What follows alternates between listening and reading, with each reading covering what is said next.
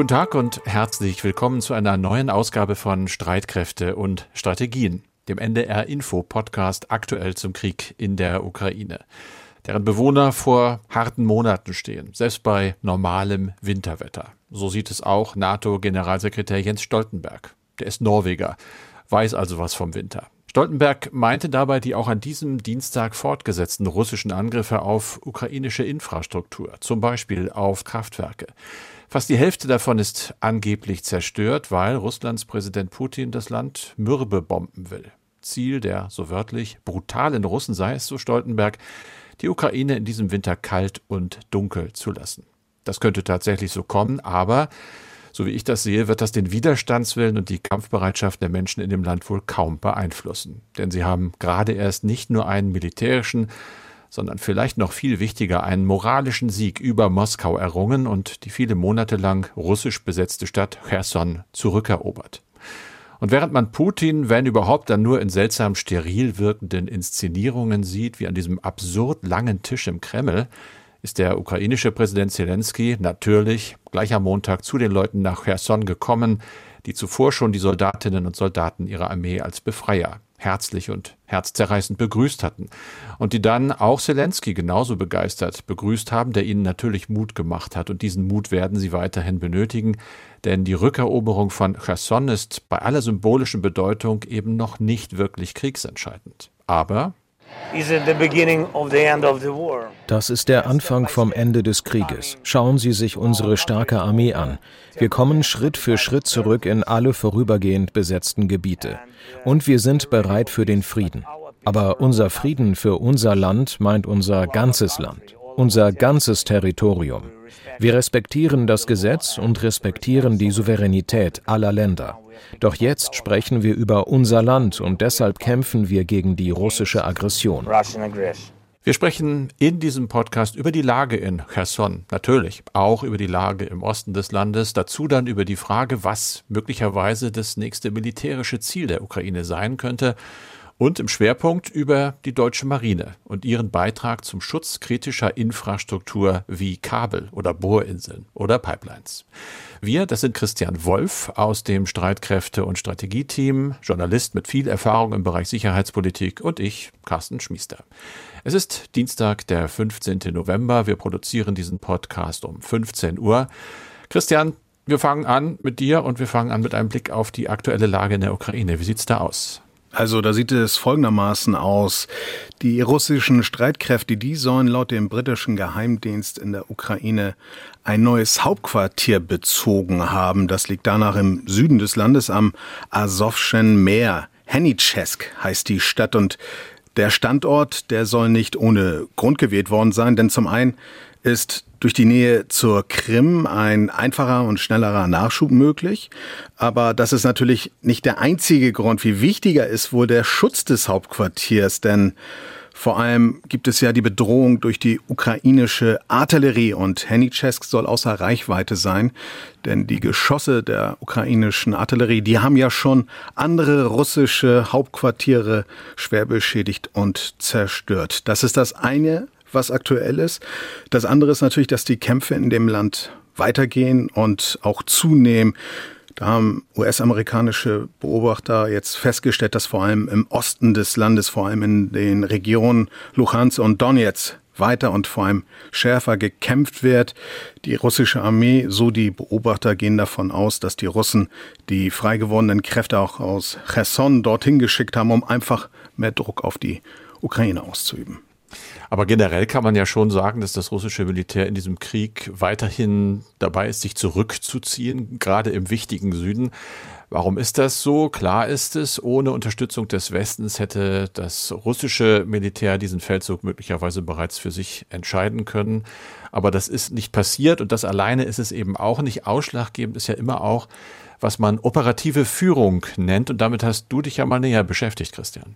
Ganz genau. Ich habe mich deswegen mit Oberst im Generalstab Andreas Schreiber unterhalten. Der ist Analyst beim German Institute for Defense and Strategy, kurz GIDS. Und er hat mir gleich zu Anfang unseres Gespräches klargemacht, dass es ganz, ganz große Unterschiede in der operativen Führung der beiden Armeen gibt. So hat er mir erklärt, dass die ukrainische Armee einfach entlang der militärischen Notwendigkeit kämpft. Was ist damit gemeint? Er hat gesagt, dabei geht es einfach darum, dass sie Siege dort sucht, wo sie auch möglich sind. Und natürlich steht über allem auch die Rückeroberung der von der russischen Armee mhm. besetzten Gebiete. Auf der anderen Seite will die russische Armee natürlich auch Siege einfahren, dort, wo sie möglich sind? Klar will sie das, aber die russische Operationsführung, die ist aus Sicht von Oberst Schreiber mehr politisch beeinflusst. So sieht er das zumindest. Deswegen führt das Militär oft sinnvolle Operationen nicht aus. Jetzt haben wir das ja mit Cherson ja gerade gehört, den Rückzug daher. Und er hatte gemeint, das hätte zum Beispiel alles viel früher passieren müssen oder auch der Rückzug vom westlichen Djepner-Ufer. Das ist aus seiner Sicht alles viel zu spät passiert und so sind auch die Truppen nicht rechtzeitig gerettet worden und Deswegen denkt der Analyst vom GIDS, dass hier Moskau einfach einen Haltebefehl auch ausgegeben hat. Also politisch motiviert. Das ist ja immer auch seit dem Einmarsch Russlands in der Ukraine zu sehen, wie auch die Tatsache, dass die russische Armee an der Ostflanke im Donbass auf breiter Front eingreift und dabei auch den Verlust eigener Truppen ja, offenbar in Kauf nimmt. Auch das hat ja nichts wirklich mit einer operativen Führung im Sinne der Truppe zu tun, sondern ganz offensichtlich mit politischem Willen. Jetzt sprechen wir aber ja über zwei Armeen, die während der Sowjetzeit mal eine Einheit waren. Hat sich die Führung, Christian, der Ukrainer und die der Russen haben sich beide Führungen eigentlich sehr unterschiedlich entwickelt nach dem Ende des Kalten Krieges? Erst nicht, aber von 2014 an, also nach der Annexion der Krim, haben sich die Ukrainer von der Doktrin wie sie die Russen haben, einfach militärisch verabschiedet und sich vor allem von US-Amerikanern und anderen NATO-Militärberatern Hilfe geholt und sich weiterentwickelt. Und dadurch passt sich die ukrainische Operationsführung jetzt auch immer mehr unseren operativen Führungen an. Könnte man denn im Umkehrschluss sagen, dass die russische Armee immer noch so funktioniert, etwa wie zu Sowjetzeiten? Da hat es doch eigentlich nach dem Ende des Kalten Krieges auch Entwicklungen gegeben, oder?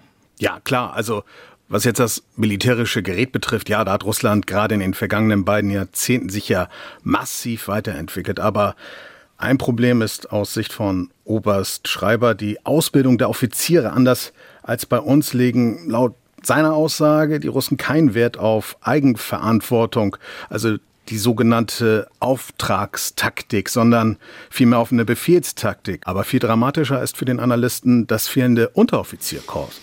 Warum ist dieses Korps für eine Armee so wichtig? Unteroffiziere, die sorgen ja dafür, dass die Befehle der Offiziere umgesetzt werden. Russland hatte das mal versucht, so ein Unteroffizierskorps um 2008 herum etwa einzuführen. Das hat aber nicht ganz funktioniert. Ganz anders dagegen jetzt die ukrainische Armee. Die hat diese Notwendigkeit, also dass Unteroffiziere diese Befehle durchsetzt, erkannt und das jetzt auch nach der Krim-Annexion hm. eingeführt. Wir haben ja über Erfolge der ukrainischen Armee gesprochen, aber jetzt, ich habe es eingangs gesagt, steht der Winter vor der Tür. Die russischen Truppen haben sich vom westlichen Dnieperufer zurückgezogen und die Ukrainer können im Grunde ja einen militärischen Erfolg gerade nach dem anderen verzeichnen. Krieg ist immer sehr dynamisch, aber lässt sich aus dem bisherigen Verlauf vielleicht ein Szenario für die kommenden Monate ableiten? Also ich denke, dass das natürlich Auswirkungen haben wird, dass sich die Russen vom westlichen Dnieperufer zurückgezogen haben, einfach weil dort auch einfach ganz viele ukrainische Truppen gebunden ja waren. Und Oberst Schreiber vom GIDS, der schätzt, dass durch diesen Rückzug der Russen jetzt dort mindestens zehn ukrainische Brigaden freigesetzt worden sind. Und die werden jetzt natürlich woanders eingesetzt. Und die Russen, die haben zwar die gleiche Situation, allerdings seien die zu spät in Sicherheit gebracht worden. Das heißt, sämtliches Großgerät ist am Westufer verblieben, weil das eben über die zerstörten Brücken nicht mehr evakuiert werden konnte. Die Truppenteile, die dort jetzt rausgeholt worden sind, sind über viele Monate im Krieg gewesen, teilweise in äh, Gefechtsstärken von unter 20, 30 Prozent. Das heißt, ähm, mit dieser Truppe bis auf ganz wenige Einheiten, möglicherweise die Luftlandekräfte, ist kein großer Krieg mehr zu führen. Die brauchen lange, lange Auffrischungszeiten. Ob sie jemals wieder zu alter Stärke zurückfinden werden, ist zweifelhaft, insbesondere eben auch, weil kein Material da ist. Was jetzt natürlich auch hier passiert ist durch diesen Rückzug, es gibt eine sogenannte Frontverkürzung. Und was mit Sicherheit gesagt werden kann, das hatten wir ja schon eingangs besprochen, dass ja die Ukraine entlang der Notwendigkeit kämpfen und dass diese freigesetzten Truppen jetzt mit Sicherheit woanders eingesetzt werden. Wo, das ist natürlich nicht klar, das wissen wir nicht. Aber ich habe mal Oberst Schreiber, den Analysten beim German Institute for Defense and Strategy, danach gefragt, was er denn so denkt. Ich persönlich tippe auf einen Angriff von Saporischia aus ähm, nach Süden Richtung Asowsches Meer, also bis zur Küste, entweder nach Berdiansk oder sogar nach Mariupol, einfach weil man die Küste wiederhaben will, weil es ein großes Signal auch nach außen ist und weil man vor allem damit ähm, sämtliche Truppenteile, die jetzt noch am östlichen Ufer des Dnieper stehen, abschneiden kann. Sowas habe ich auch schon vereinzelt gelesen in der internationalen Presse. Das ist eine Entwicklung, die wir weiter beobachten und wir werden natürlich in den nächsten Podcasts immer mal wieder drauf schauen. Der Schwerpunkt heute, Christian, es geht aufs Wasser. Vor rund sieben Wochen haben wir mehrere Explosionen die beiden Gaspipelines Nord Stream 1 und 2 zerstört und es ist immer noch nicht ganz genau klar, wer eigentlich hinter dem Anschlag steckt. Diese Zerstörung hat aber ja gezeigt, dass kritische Infrastruktur unter Wasser sehr angreifbar ist und das sorgt für erhöhte Alarmbereitschaft, vor allem jetzt mal bei den norwegischen Streitkräften. Und die haben Unterstützung von der deutschen Marine bekommen. Du bist Marine-Experte, Christian, verfolgst das alles ganz genau. Was ist da der Hintergrund? Der Hintergrund, das sind zwei NATO-Manöver, die vor der norwegischen Küste jetzt abgehalten worden sind. Das ist einmal das Joint Fire Support Exercise Heimdall, so heißt das. Dabei geht es um Feuerübung und da ist nicht nur die Marine dabei, sondern tatsächlich auch Heer- und Luftwaffe. Die üben da zusammen. Und das andere Manöver, das heißt Vision 2022. Und äh, da geht es um das Thema U-Jagd und Beide Manöver zusammen sollen vor allem eins, die sollen ein Lagebild der kritischen maritimen Infrastruktur liefern. Mit welchen Einheiten war denn unsere Marine dabei?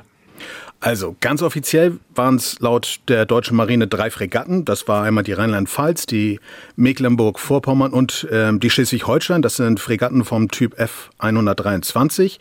Auch dabei war der Einsatzgruppenversorger Berlin. Der fährt sowieso mal mit raus, weil die müssen ja auch Treibstoff und Nahrung zu sich nehmen. Und ähm, mit dabei war aber auch ein Seefernaufklärer, also Flugzeuge vom Typ P3C Orion. Und mit Sicherheit haben diese deutschen Marineeinheiten aber auch Unterstützung von mindestens einem deutschen U-Boot bekommen. Warum denkst du, ist das so mit dem U-Boot? Naja, weil es einfach ohne nicht geht. Ne? Ähm, wer ein vernünftiges Unterwasserlagebild haben möchte und wenn zusätzlich auch noch U-Jagd geübt werden soll, dann ist dafür einfach ein U-Boot nötig. Unsere Fregatten, die sind ja genau dafür gebaut worden für die U-Jagd, aber die nutzen dafür Hubschrauber und Schleppsonare, aber die U-Boote vom Typ 212, die wir ja bei uns haben, die ergänzen das Lagebild unter Wasser enorm, weil dadurch die zusätzlichen Sensoren, die sie haben, einfach zum Einsatz kommen und so eine größere Fläche auch einfach überwacht werden kann. Ich habe mich deswegen mit Johannes Peters vom Institut für Sicherheitspolitik der Kieler Uni unterhalten und der hat mir nochmal deutlich gemacht im Gespräch, wie anspruchsvoll wirklich diese U-Jagd ist ein Unterwasserlagebild herzustellen, ist etwas sehr Komplexes. Ja, nicht umsonst ist also U-Boot-Jagd hier eine der komplexesten äh, Marineoperationen, die sie so durchführen können und auch eine der, der materialintensivsten, weil sie eben, wie Sie es eben sagten, im Idealfall ein Zusammenspiel von verschiedenen Systemen haben, über Wasser, Unterwasser, Luft. Das ist etwas, was man jetzt eben auch verstärkt wieder beübt, ja, weil es eben eine komplexe Geschichte ist, was man längere Zeit eben nicht so stark beübt hat.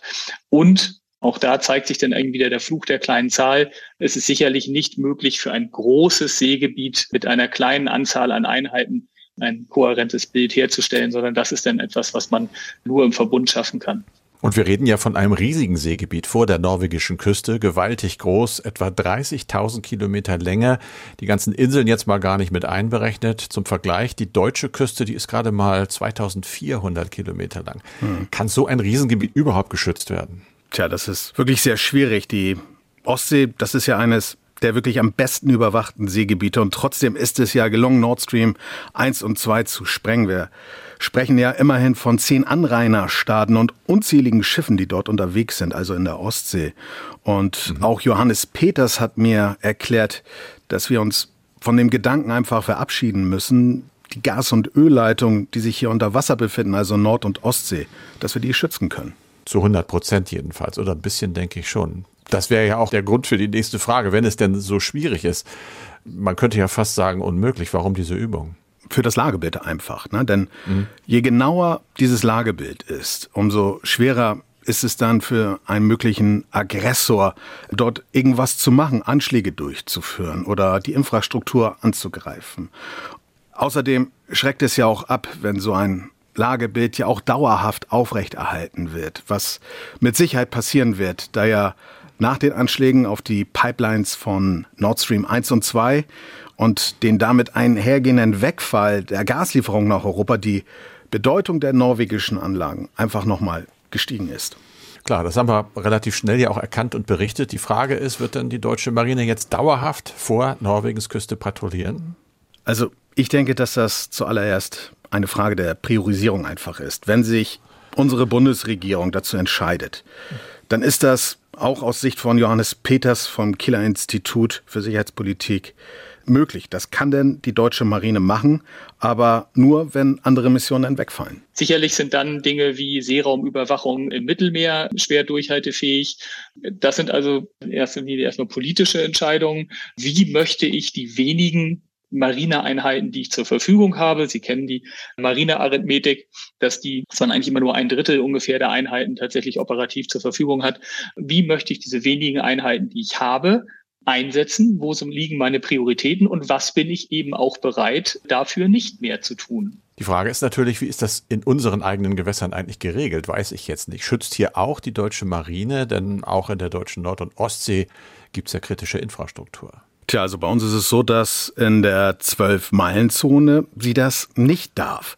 Das nennt man ausschließliche Wirtschaftszone. Und hier ist tatsächlich die Bundespolizei für die Sicherheit zuständig. Das heißt also, die deutsche Marine macht vor der norwegischen Küste etwas, hm. was sie hier bei uns gar nicht darf. Klingt ein bisschen widersinnig, aber ist wohl so. Die deutsche Marine möchte ja, Christian, die Führungsrolle in der Ostsee übernehmen. Wir haben ja eben über Norwegen geredet. Eigentlich sollte die Teilstadtkraft ja viele neue Einheiten bekommen, also Schiffe, aber nach der Streichliste durch das Ministerium bleibt offenbar nicht mehr so richtig viel davon übrig. Beispielsweise soll die Option für zwei zusätzliche Fregatten der Klasse F-126 nicht gezogen werden. Und auch das dritte Baulos der Korvette 130 scheint wohl vom Tisch zu sein. Es wird vielleicht weniger Seefernaufklärer vom Typ P8 geben. Kann damit überhaupt eine Führungsrolle noch übernommen werden? Wie schätzt du das ein? Ja, also ich glaube, das Wichtigste für die deutsche Marine sind in erster Linie folgende Dinge. Das einmal sind das die Ersatzteile, damit die Verfügbarkeit der Einheiten auf See einfach erhöht werden kann. Und dann kommt auch Munition. Das ist übrigens auch die Prioritätenliste von Marineinspekteur Karg. Das hatte er mir damals kurz nach seinem Dienstantritt in einem Gespräch gesagt. Eins darf ja nicht vergessen werden, für die ganzen verschiedenen Einheiten, die du ja gerade da aufgezählt hast. Mhm. Und das betrifft übrigens ja nicht nur die Marine, sondern auch die Luftwaffe und das Heer. Dafür wird ja auch entsprechend geschultes Personal gebraucht. Und das ist wirklich eine Herausforderung, vor allem deswegen, dass jetzt ja vor zwei Monaten die Zahl der Soldatinnen und Soldaten in der Bundeswehr erstmals seit drei Jahren unter 182.000 gesunken ist. Tja, Carsten, so viel zu dem Thema, zu unserem Schwerpunkt. Kommen wir zu einem anderen Thema, dem G20-Gipfel. Carsten, du hast ja in diesem Podcast ja auch immer die politische und diplomatische Seite im Blick. Aktuell den G20-Gipfel in Indonesien, der an diesem Dienstag auf Bali begonnen hat. Übrigens ohne Russlands Präsident Putin, der sich von Außenminister Lavrov ja vertreten lässt. Er hat wohl geahnt, dass das wohl keine angenehme Veranstaltung wird, oder? Davon ist auszugehen und äh, es scheint sich so herauszustellen, der Gipfel hat äh, begonnen, er geht über zwei Tage, aber jetzt zeichnet sich schon ab und das sind auch so die im Moment die großen Schlagzeilen, dass Russland doch international zunehmend isoliert ist. Es gab zu Beginn des Gipfels schon Nachrichten, dass man sich bereits auf die Abschlusserklärung geeinigt hat. Das ist nicht ungewöhnlich bei solchen Gipfeln. Sowas wird vorher immer von sogenannten Sherpas ausgehandelt, also von Unterhändlern. Und äh, das Ding ist, dass es gut sein kann, dass äh, in der Abschlusserklärung Russland wegen dieses Angriffs auf die Ukraine scharf verurteilt wird.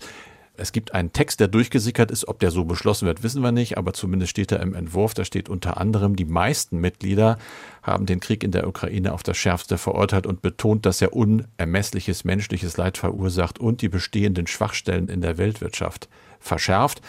Das wäre schon ein Signal dieses Gipfels, wenn der Kreis derjenigen, die zu Russland halten, nochmal wieder kleiner wird.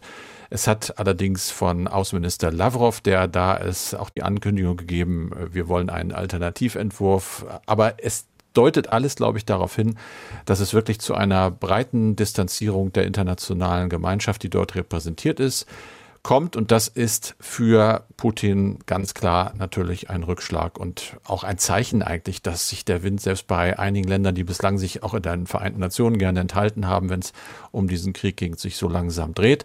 Unser Kanzler Olaf Scholz ist äh, ganz zufrieden mit dem, was man bislang so weiß. Und er sagt, das ist ein sich allmählich durchsetzender Konsens, nämlich gegen den Krieg, mit dem man zu Beginn des Krieges nicht hätte rechnen können. Lass uns doch noch kurz über ein anderes Thema sprechen, über die 30 mhm. deutschen Flugabwehrpanzer Gepard, die an die Ukraine gegeben worden sind. Es gibt ja Berichte, dass die dort mit Erfolg auch gegen russische Drohnen eingesetzt werden. Es gibt aber ein Problem, und zwar mit der Munition. Die ursprünglich gelieferten, ich glaube, es waren 60.000 Schuss, die sind ja bald mhm. weg. Nachschub gäbe es in der Schweiz, doch die blockiert ja die Auslieferung der speziellen 35 mm Geschosse. Soweit so schlecht, aber Carsten, die Lage könnte sich ja vielleicht bald ändern, oder? Das sieht so aus, ja. Das äh, liegt am Rüstungskonzern Rheinmetall. Die Meldung kam und hat einige doch, glaube ich, überrascht. Er übernimmt nämlich einen spanischen Konkurrenten, die Firma Expal Systems, für über eine Milliarde Euro, 1,2 ganz genau. Das ist ein Munitionshersteller, Jahresumsatz etwa 400 Millionen Euro, also eine der größten Firmen dieser Art in Europa. Das ist für Rheinmetall ja, ein dicker Brocken, die schlucken da sehr viel, sind aber der Meinung, dass sich diese Investition lohnen könnte und auch lohnen wird, wahrscheinlich, weil international die Nachfrage nach Munition so schade das ist, als Folge dieses Krieges natürlich äh, größer geworden ist. Die Spanier stellen im Moment Munition her für Artillerie, Flugabwehr pro Jahr ist die Rede von 250 bis 300.000 allein Artilleriegranaten. Rheinmetall zum Vergleich kommt nur auf 80.000. Also da geht richtig was äh, in die Höhe zahlenmäßig und es wird gemeldet, dass eben künftig auch dort Munition für den Gepard gefertigt werden könnte. Das könnte zumindest mittelfristig diese Munitionsknappheit ein bisschen erleichtern. Was äh, noch dazu kommt, ist, dass die Bundeswehr selber ja, wir haben in diesem Podcast darüber gesprochen, Munitionsmangel hat. Da hieß es immer, ein, zwei Tage reichen die Vorräte mehr nicht. Die Bundesregierung hat vor, diese Bestände deutlich wieder aufzufüllen. Äh, bis zu 20 Milliarden Euro sollen dazu ausgegeben werden, aber die müssen eben auch produziert werden. Das ist jetzt ein wirtschaftliches Manöver, was Rheinmetall da macht. Ich finde es natürlich ja, man könnte darüber streiten, was die Konsequenz war. Die Agentur von Reuters, die ich da gefunden habe, hat im letzten Satz, ich zitiere mal, die Anleger reagierten positiv auf den Kauf. Bis zum Nachmittag stieg der Aktienkurs von Rheinmetall um mehr als acht Prozent. Das greift so in diese Grundsatzdebatte. Wenn ich Geld habe und investiere, investiere ich in Rüstungsunternehmen. Ich kenne eine Menge Leute, die das nicht tun, aber offenbar andere tun es und die haben dann eben Gewinn gemacht. Wir kriegen ja auch immer E-Mails von unseren Hörern und Abonnenten des Podcasts. Und mhm. Luca Weißenberger aus Geroldshofen, der hat uns geschrieben, die Ukraine wird vom Westen mit Waffenlieferungen im Wert von mehreren Milliarden Dollar unterstützt. Die Basis für die umfangreichen US-amerikanischen Waffenlieferungen bildet die Neuauflage des Land Lease Act, weshalb man oft von Gegnern der USA hört, dass die Waffen für die Ukraine nur geleast wären und beispielsweise deutsches Geld, das zur Unterstützung an die Ukraine fließt, zur Begleichung der Leasingraten genutzt werden würde. Ist an dieser Behauptung etwas dran und hat die USA überhaupt die Möglichkeit, Geld von der Ukraine zurückzuverlangen oder sind die Waffen und das Gerät salopp gesagt ein Geschenk? Ja, das Wort Geschenk fiel tatsächlich in der Senatsdebatte in Washington zu diesem Gesetz. Das hat ein Senator auch so bezeichnet. Und wenn man sich mal ein bisschen in die Geschichte einarbeitet, also das ursprüngliche Leih- und Pachtgesetz im Zweiten Weltkrieg, da gab es halt Waffen, Munition, Fahrzeuge, Flugzeuge für die Staaten, die gegen Deutschland und gegen Japan, Italien gekämpft haben. Gesamtwert damals 50 Milliarden US-Dollar, das wären heute fast 700 Milliarden US-Dollar. Es ist am Ende sehr wenig Geld zurückgekommen. Ich habe gelesen, dass äh, die Amerikaner zum einen den Ländern, die sowas bekommen haben, am Ende nur zehn Prozent des ursprünglichen Wertes berechnet haben. Und dann hatten sie auch Regeln, was die Rückzahlung anging, die extrem großzügig waren. Großbritannien zum Beispiel hat seine letzte Rate in Höhe von 80 Millionen US-Dollar Ende 2006 überwiesen, also fast 60 Jahre nach dem Ende des Zweiten Weltkrieges. Ich habe den Eindruck, genau sagt der Gesetzestext nicht, was da geregelt ist an aktuellen Rückzahlungsmodi, dass sich das in etwa an dem Vorbild von damals orientiert. Es macht ja auch keinen Sinn, jetzt schon Geld für etwas zu verlangen von einem Land, das gerade am Boden liegt. Gehen wir mal davon aus, dass die Masse am Ende tatsächlich und de facto ein Geschenk ist. Es ist aber eben auch richtig, dass Amerika Druck auf Europa gemacht hat, versprochene Milliardenüberweisungen endlich mal anzuweisen Richtung Ukraine. Ich denke aber nicht, damit das sofort zurückgeht in die US-Rüstungsindustrie, denn die Waffen, die dort extra hergestellt werden, werden natürlich zunächst mal aus dem US-Haushalt bezahlt. Das ist, glaube ich, ein Ausdruck eher des Frustes, dass die Amerikaner mit großem Abstand die Hauptfinanziers der Ukraine in diesem Krieg, in dieser Krise sind und Europa da doch einigermaßen weniger zahlt. Das Ganze hatte auch noch was zu tun, glaube ich, mit dem äh, Wahlkampf zu den Midterm Elections, zu den Wahlen in den USA. Da gab es ja eben Skeptiker, die gesagt haben, warum sind wir schon wieder der Hauptzahlmeister? Und das war so ein politisches Signal, glaube ich, gesagt, äh, wir machen eben Druck auf Europa. Aber um die Frage zu beantworten, Leih und Pacht ist, glaube ich, schon ein bisschen irreführend. Zurückgeben wird in vielen Fällen gar nicht möglich sein. Das sind zerstörte Waffen dann. Und am Ende, denke ich mal, das Vorbild greift aus dem Zweiten Weltkrieg. Ein Bruchteil der Summe wird zurückfließen. Und das war der Podcast Streitkräfte und Strategien für heute mit Christian Wolf und Carsten Schmiester. Die nächste Folge gibt es dann am Freitag ab 17.30 Uhr. Flugzeuge stoßen nicht nur CO2 aus, sondern verursachen auch Kondensstreifen. Fliegen mit gutem Gewissen. Geht das überhaupt? Hallo, ich bin Susanne Tappe und auf der Suche nach Lösungen für die Krise. In unserem Podcast Mission Klima besuchen wir diesmal eine Raffinerie im Hamburger Hafen. Denn dort steht eine Pilotanlage für synthetisches Kerosin. Also in Deutschland äh, brauchen wir ungefähr 10 Millionen Tonnen äh, Kerosin. Daran erkennt man schon, dass der, der Umfang, in dem wir auch Sustainable Aviation Fuels, also nachhaltige Flugtreibstoffe benötigen, enorm ist. Und da ist es wichtig, mit der Herstellung dieser Treibstoffe hier in Deutschland zu beginnen. Klimafreundlicher Fliegen. Darum geht es in unserer neuen Podcast-Folge. Mission Klima. Lösungen für die Krise finden Sie in der ARD Audiothek, die Podcast-App der ARD.